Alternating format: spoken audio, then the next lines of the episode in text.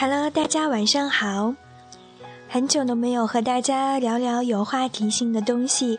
那一方面是由于最近主播生病了，另一方面呢，也是基于我现在在给我们的节目做推广，那也是为了让更多的听众来听到我们的节目吧。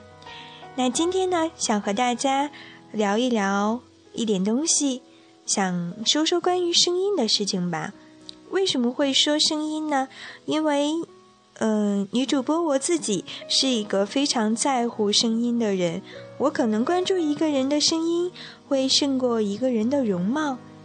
我觉得动人的声音就像涓涓的流水一样，是可以渗透到我的心头，让我在一念之间就能记住这个人。那我曾经也没有发现自己的声音是这样的。可能是由于其他人听我的声音和我自己的感受是不一样的，有一点点细微的差别。但我我的声音之所以被发掘出来，是嗯，由于我的恩师，大概是在九岁的时候吧，他嗯第一次让我登台去做演讲，去做主持。那个时候，我其实是班里非常平庸普通的一个女孩子。我甚至，我小的时候是非常羞涩害羞的这种女孩。似乎舞台的这个距离和我很远，但是我也不知道是什么样的原因，会让我的老师莫名其妙的把这样一个普通平凡，甚至有点渺小的我选拔上去。那也是从那时开始，我的朗读天赋被挖掘出来了。我第一次登台的时候，甚至不知道什么是紧张，可能是由于无知者无畏吧。那也是我第一次实实在在的发声。开口的那一瞬间，我把自己都惊讶到了，因为我感受到有一股巨大的这种汹涌的洪流从自自己的丹田之处喷薄出来。嘹亮的声音瞬间就把当时的所有寂静划出了一道狭长的口子。那也是我自己第一次真正认识到自己的声音。如果不是受了老师的指派，我可能一辈子也不会发出这样的声音。我甚至永远都会是那个平时很少讲话，甚至讲话的时候是慢声细语、非常温柔的一个姑娘。我也不会想。像出，我会站在各种舞台上去朗诵、演讲，甚至今天给大家来播这样一个私人的电台。是那一次上台给了我勇气，给了我力量，也从那以后，我从来没有畏惧过上台，甚至会享受被众人注目的这样一种感受。我也不是很怕人群，因为我觉得只要我一开口，我的声音是可以打败周围的一切的。那从那以后呢，我参加了很多次比赛，有成功的，也有失败的，拿过了一些奖。我终于知道，原来人的声音是可以给自己带来荣誉、掌声和自信的。我也感受到了一个。动魄人心的一个声音，可以读出好的故事，也可以送出悦耳的诗，可以带来沉醉，也能打破沉寂。然而，现在的我却仍然做着一个慢声细语、温柔讲话的姑娘，在日常日常的生活当中，我是非常平庸渺小的一个人，普通的不能再普通了。只有好的故事、好的诗歌，才能让我的声音重获力量。又或许，我的声音其实单单只是在朗诵故事和吟诵诗歌的时候，会变得富有那么一点点的姿色。后来，我的声音就渐渐消融在普通的人群当中。我比不过那些科班出身的姑娘，更加富于技巧，也不会再被推举出来参加各种的比赛。我反而渐渐成为一个开始写故事的人，当然也偶尔会写一点诗歌。其实我写的东西并不能算为诗歌，只是它对于我的感受来说是和诗歌一样的。我坚持做着这样一个写写字的人，我想让我的读者能从我的文字里读出音乐，读出韵律，甚至读出生命。嗯，所以我有的时候在写东西的时候是偏向于描绘，不是很擅长情节，就像声音一样。更重要的也许不是平仄起伏，而是情绪。有了情绪，生命才被赋予了呼吸，才会存在。因此，我也总是更加青睐于声音较好的人吧，因为我觉得一个好的声音是给人的一种享受，它会把很多平淡无奇的故事变得非常有立体感、有层次感。那说到声音，以及说到我今天，嗯，主播这个电台能受到大家的关注、喜欢和支持。我其实特别想让我的恩师看到，我今天能有的一切的慢慢的这种缓慢的成长，嗯，但是很遗憾，当年，嗯，发掘我、栽培我的人，反而永远的离开了我，离开了这个世界。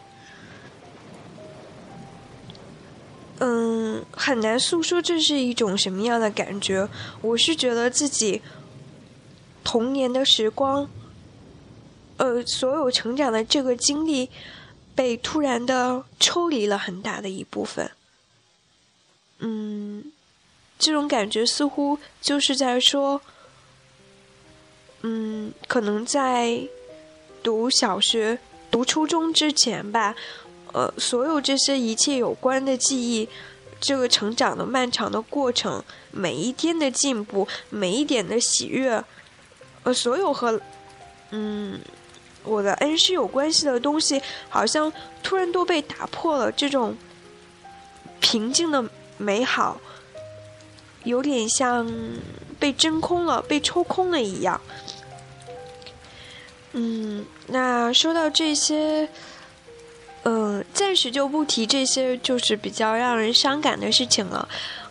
谈起声音呢，我可能会第一个浮现在我脑海里的，可能是一部电影。这部电影呢，是关于朗诵、关于声音的故事，叫做《朗读者》。它是讲的关于，嗯，二战之后的事情，是讲的纳粹，关于纳粹的一种反思。那，但是它却与其他的这种。反映纳粹题材的电影并不是特别相同，它的角度很独特，是从一个非常普通的人这样一个视角来讲的。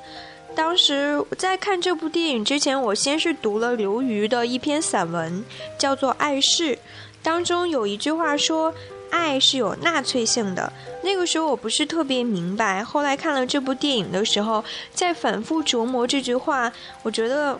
的确是这样，爱很疯狂，很霸道，甚至有些独裁。爱的种种特质，呃，其实很多都是和纳粹是如出一辙的。电影中也说，真正的 love 其实，呃，真正的爱是属于全人类的。的确，它应该是建立在人道主义的基础上的。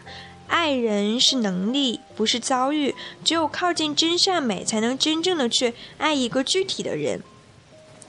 但，嗯，说实话，对于这部电影的感受，我并没有被流于洗脑，我还是有一些自己的这样一个想法。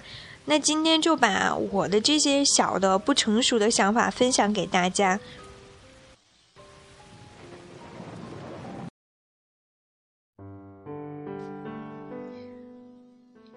嗯朗读者呢？这部电影其实是讲了一个十五岁的少年麦克伯格，因为突发猩红热被四十几岁的汉娜史密兹相助。两个人因为这次偶然的相遇，产生了一段忘年恋。少年经常去汉娜那边，被汉娜要求朗诵各种小说。汉娜在享受成帝之欢的时候，其实更加多的是被。麦克所朗诵的故事吸引。不久之后呢，汉娜却突然不辞而别了。几年以后，这个少年他是在读，他是法律专业的，所以几年以后呢，他出席他在毕业的前夕，实在法院的实习旁听当中，得知汉娜其实是当时奥斯维辛集中营当中的一名看守，而汉娜为了不让他人发觉自己并不识字的真相，竟然包揽了所有的罪责，被判为终身监禁。而麦克在发现了真相以后，他为了隐藏自己和汉娜的这种嗯比较敏感关系，并没有帮助汉娜洗刷罪责。过了很多很多年以后，麦克已经成为了一个非常著名的律师，事业有成。但是他还是无法摆脱内心的自责和煎熬。他开始录制自己的声音，为汉娜继续朗诵，而汉娜竟然也在。监狱当中，靠着这些声音文字、声音文件和他借来的书，学会了识字。后来，汉娜在获得出狱的前一天，却选择了自杀。就是这样一个故事。那这部故事，它并没有把视角放在很残忍的屠杀上，而是从一个非常渺小的人人物为切入点。上升到了一个关于道德和救赎的问题上。汉娜只是一个非常普通的文盲，她在一种极其无知的状态下就成为了纳粹。那对于这种人，是应该宽恕还是应该惩罚呢？还是应该像某些民族一样，只将罪责归结于几个战争的发起者，从而获得整个民族灵魂的休憩？然而，这样大的一个罪责，又怎么能仅由一小波的人就掀起呢？从另一方面来讲，这样的罪责应该是属于整个社会和民族来承担的。汉娜是有罪的，也是无知的。这样的人物，其实你在想他的时候，会觉得自己的同情都显得很单薄。为了掩饰自己是个文盲，他竟然不惜入狱，这情节是很多人无法理解的。但是，其实，在当时的社会当中，德国的社会当中，文盲是非常罕见的，所以这对于汉娜来说是一种巨大的耻辱。她背负着这种耻辱感，嗯，因此这种耻辱也伴随了汉娜终身的一种选择：选择成为纳粹，选择入狱。他的内心是其实非常渴望获得知识，所以他不断的听人朗读，就是希望能够摆脱这种枷锁般的一种耻辱。或许在他的一生当中，最欢愉的时光就是听朗读者读故事的时光。在聆听当中，他流泪、微笑。一个真正的朗读者应该是身处其中的，将自己完全放在作品的情绪当中，又应该是置身事外，与作品保持一定距离的。他能够跳出作品，审视它的美。从这方面来讲呢，汉娜其实才是真正的朗读者。他身为纳粹，是纳粹罪行的参与者和执行者，而在思想上，他又是不绝于纳粹主义的。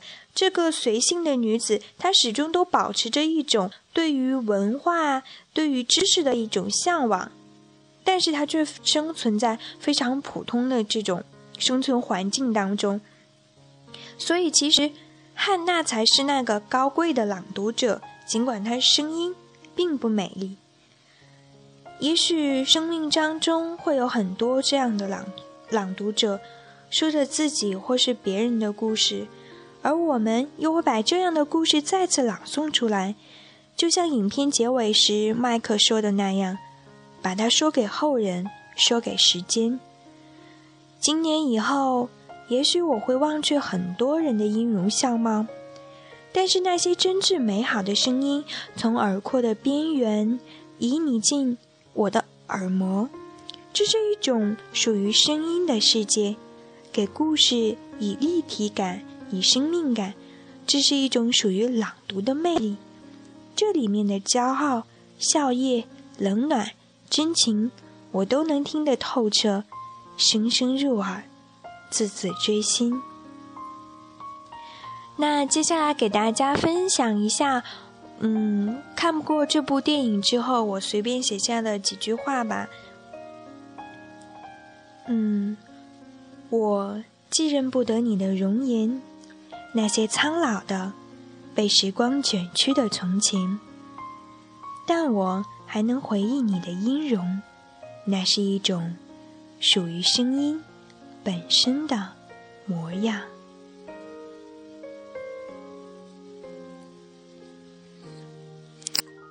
嗯，以上给大家分享的这些呢，呃，是我在一三年在托木斯克的时候写过的一小段文字吧，不很成熟，那也很幼稚。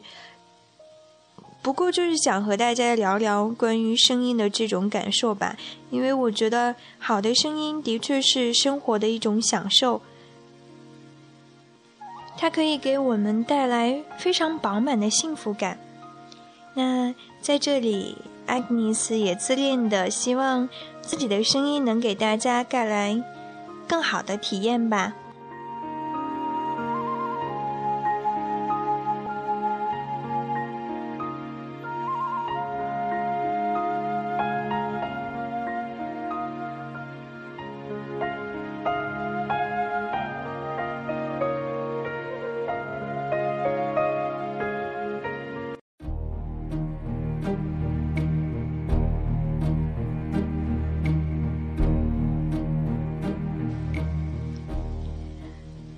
今天的节目就暂时告一段落啦。最后把一首非常好听的歌曲送给大家，祝你晚安，好梦香甜。我们明天再见。